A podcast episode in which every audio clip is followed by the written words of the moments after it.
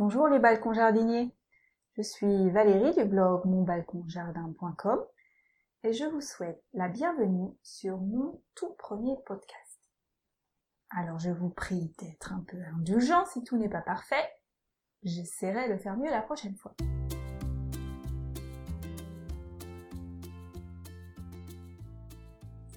En effet, si vous décidez de cultiver votre balcon, un des facteurs principaux de succès consiste à choisir ses plantes judicieusement.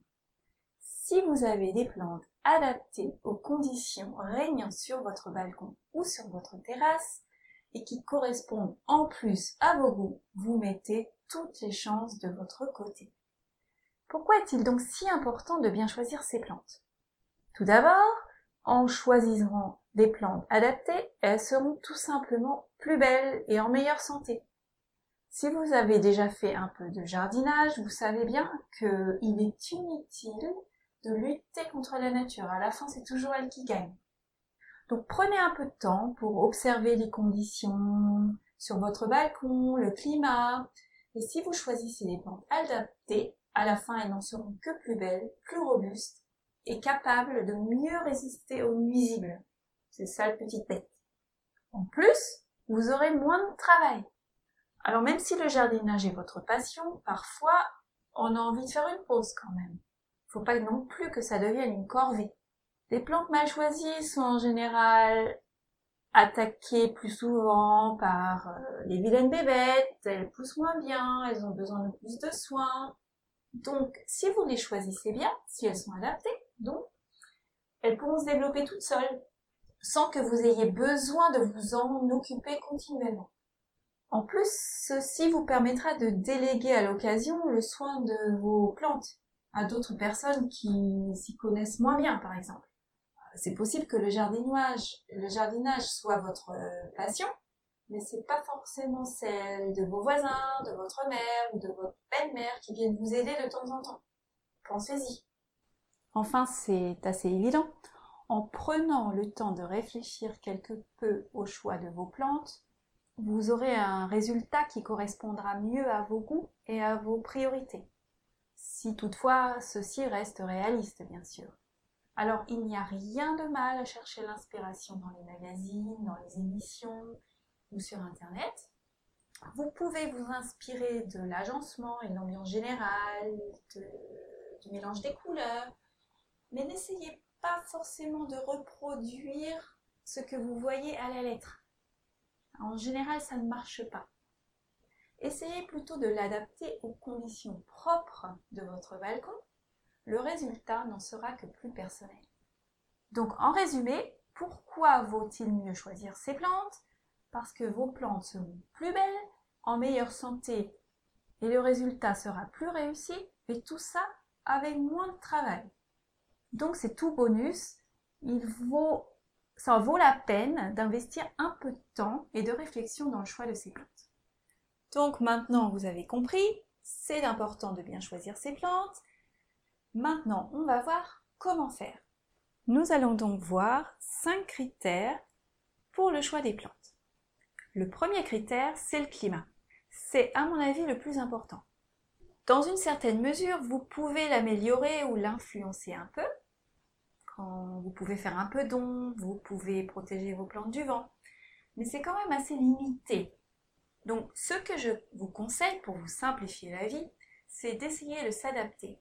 C'est vraiment plus simple et en plus, et en plus c'est plus créatif.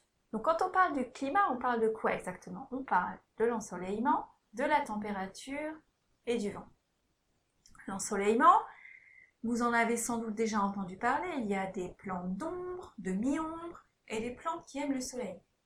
Alors, le premier critère, c'est donc de savoir quelle orientation a votre balcon.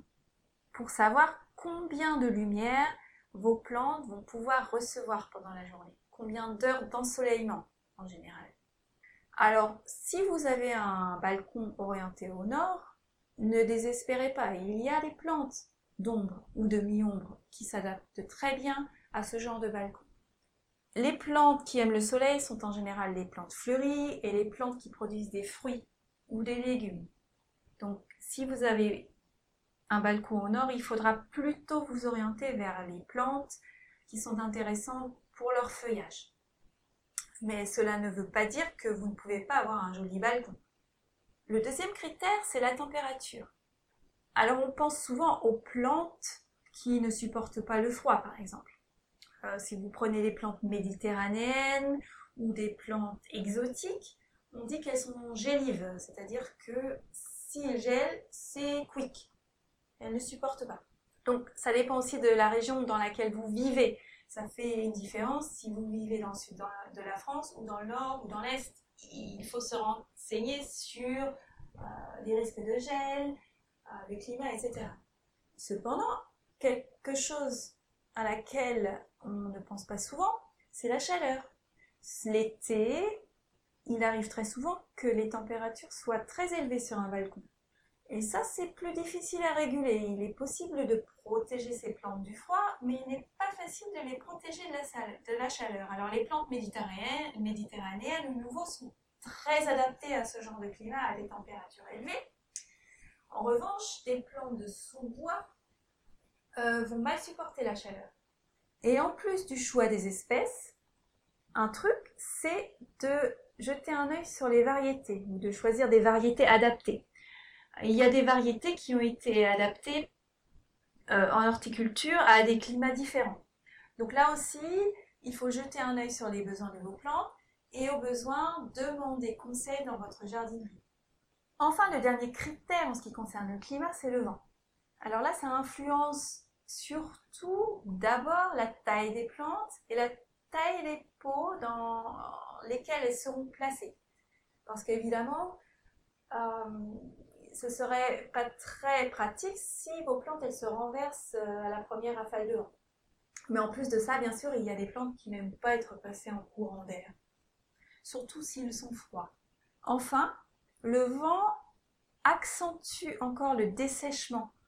Si vous avez beaucoup de vent sur votre balcon, il y a de fortes chances qu'il faudra arroser plus souvent. Donc ça aussi, c'est à prendre en considération. Le deuxième critère à prendre en compte est celui de l'espace et des besoins nutritifs des plantes. Donc chaque plante a des besoins spécifiques qu'il s'agira de satisfaire au mieux. Pour faire le bon choix, il faut donc ceci. Concernant l'espace, il faut savoir que les plantes peuvent avoir des systèmes racinaires différents.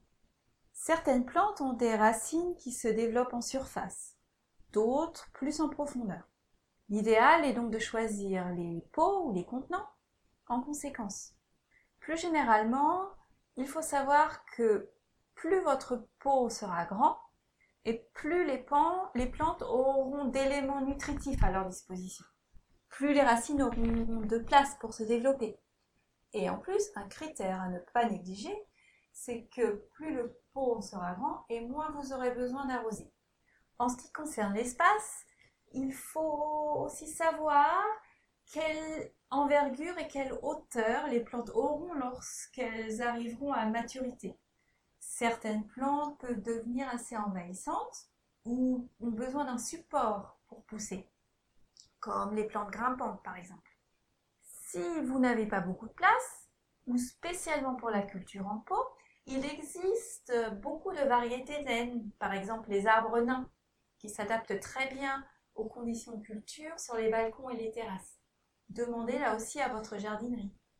Quand on parle des besoins des plantes, on parle pas seulement des besoins en place, en espace, on parle aussi des besoins nutritifs et des besoins en eau. Alors on classe souvent les plantes dans trois catégories différentes. Alors il y a des plantes qui ont des besoins faibles, des besoins moyens ou des besoins élevés. Donc si vous utilisez un terreau neuf, les plantes trouveront au début tout ce dont elles ont besoin. Mais au bout de quelques semaines, elles auront besoin d'apports nutritifs qu'il faudra leur apporter sous forme d'engrais ou de compost par exemple. De même, il est assez facile de trouver des informations sur les besoins en eau des plantes. Alors il y a certaines plantes qui ont besoin d'être arrosées une fois par semaine, mais il y en a d'autres qui ont besoin d'arrosage quotidien, voire deux fois par jour s'il fait très chaud. Alors par contre, il faut faire attention à une chose. Euh, ne commettez pas l'erreur de croire que plus on en met et meilleur c'est pour la plante. En général, c'est plutôt le contraire. Une terre trop riche fragilise les plantes et les rend susceptibles d'attirer les nuisibles. Et en plus, en ce qui concerne les besoins en eau, le trop d'arrosage est la cause de mortalité numéro un pour les plantes en pot. Alors là aussi, il vaut mieux avoir la main légère. Après le climat et les besoins spécifiques des plantes, passons au troisième critère, qui est ce que j'appelle les bonnes et les mauvaises fréquentations. Alors, qu'est-ce que je veux dire par là? Eh bien, c'est simple, les plantes, elles non plus, ne s'entendent pas avec tout le monde. Vous pouvez faire preuve de créativité et mélanger les plantes à votre goût, les agencer comme vous voulez, mais là aussi, il y a des limites. Si vous décidez de mettre plusieurs plantes dans un même contenant, dans un même pot, ce qui est tout à fait possible, il va falloir les choisir judicieusement également. Il vaut mieux choisir des plantes qui ont, des, qui ont des besoins similaires en eau, en besoins nutritifs et en luminosité. Comme ça, ce sera beaucoup plus simple de s'en occuper et de les soigner. Si vous mettez un cactus avec une plante qui aime l'humidité, ça ne va pas marcher. Alors, il y a des exceptions. Par exemple, vous pouvez mettre une plante avec un feuillage touffu, avec une plante à son pied qui a besoin de moins de lumière.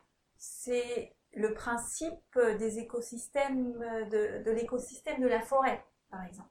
Les arbres en haut captent la lumière et en bas, vous avez des plantes qui ont besoin de moins de lumière et qui aiment l'ombre. Vous pouvez aussi placer une plante gourmande dans l'élément nutritif avec une plante qui sera moins exigeante.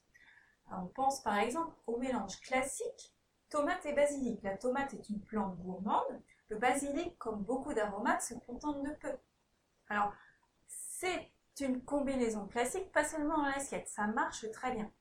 Alors, par contre, il vaut mieux éviter de planter ensemble des, plantes qui aiment l'humidité et des plantes qui aiment la sécheresse, comme euh, je l'ai déjà évoqué un peu plus tôt. Par ailleurs, il y a certaines familles de plantes qui ne peuvent pas se sentir, tout simplement.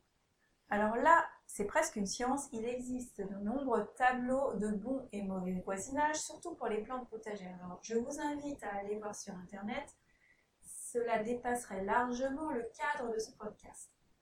Il y a des plantes qui vivent en harmonie et d'autres qui ne se supportent pas, c'est comme pour les personnes. Alors cela vaut évidemment pour les plantes que vous plantez en même temps, mais ça vaut aussi pour les plantes que vous plantez les unes après les autres. Il est tout à fait possible de réutiliser le substrat ou le terreau dans vos pots, mais par contre, il faut faire attention à planter des plantes qui se supportent. Il y a des familles de plantes qui sont incompatibles et là aussi, on trouve plein d'informations sur Internet à ce sujet. Je vous invite également à consulter mon balcon jardin pour plus de détails. Dans tous les cas, il y a des mélanges classiques qui marchent à tous les coups. Et puis il y a des mélanges qui font un peu plus polémiques. Alors je prends un exemple, le persil par exemple, qui est une plante assez universelle. Certains disent que le persil se marie très bien avec d'autres aromates, et d'autres disent que le persil est une vraie diva et a besoin d'être planté tout seul dans un pot. Alors là, c'est simple, je dirais, il faut essayer. Faites vos propres expériences. Passons maintenant au quatrième critère, il s'agit de votre savoir-faire et de votre budget temps. Alors s'occuper d'un balcon jardin, d'une terrasse bien fleurie, ça demande parfois beaucoup de temps, surtout en début de saison. Alors là, vous aurez parfois l'impression d'être débordé et vous ne saurez plus donner, euh, où donner la tête. Alors essayez d'estimer de façon euh, réaliste combien de temps vous désirez consacrer au jardinage finalement, si vous faites un joli balcon, une, une jolie terrasse, c'est pour en profiter et pas seulement vous crever à faire du jardinage tous les soirs ou tous les week-ends. Pensez aussi aux périodes euh, auxquelles vous devrez vous absenter. Ou alors, euh, si vous n'êtes pas chez vous tous les jours, euh, il faudra choisir des plantes peu exigeantes en soins et en eau. Sinon, vous aurez des mauvaises surprises quand vous reviendrez. Et puis, il y a des plantes qui sont plus adaptés aux jardiniers expérimentés. Si vous êtes débutant, il vaudra mieux choisir des plantes moins délicates et qui demandent moins de soins ou moins de savoir-faire. Sinon, vous risquez d'être déçu.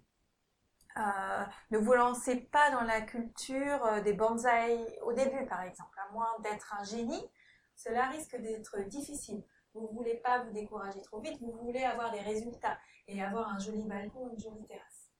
Alors, misez plutôt sur les plantes euh, quasiment increvables au début. Vous pourrez toujours augmenter le niveau de difficulté par la suite. Enfin, le dernier critère, et là ça devient vraiment plus amusant, ce sont bien sûr les goûts et les couleurs. Finalement, on est là pour se faire plaisir aussi. Alors là, tout est permis. Il n'y a pas de limite à votre créativité. Alors peut-être que vous aimez les fleurs, les fruits, les légumes, les feuillages graphiques ou un mélange de tout ça. Il y en a vraiment pour tous les goûts ou presque. Et dans ce contexte, pensez également à prendre en compte les besoins des autres euh, habitants ou utilisateurs de votre balcon ou de votre terrasse. Par exemple, si vous avez des enfants en bas âge ou des animaux de compagnie, évitez plutôt les plantes toxiques, même si elles sont jolies. Ou alors surtout si elles sont jolies, parce que là, ça attire un peu euh, les petites bouches gourmandes. N'oubliez pas non plus les allergies. Donc voilà, pour résumer, les cinq critères à prendre en compte pour choisir ces plantes sont le climat sur votre balcon, l'espace vous disposez et les besoins nutritifs et en eau des plantes, les bons mélanges, les bonnes fréquentations, votre savoir-faire et votre budget temps, et enfin les goûts et les couleurs.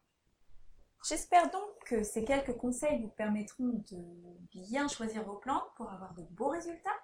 En complément de ce podcast, je vous invite à aller consulter monbalconjardin.com où vous trouverez d'autres articles sur le balcon jardinage et l'aménagement de votre balcon et de votre terrasse. Merci et à bientôt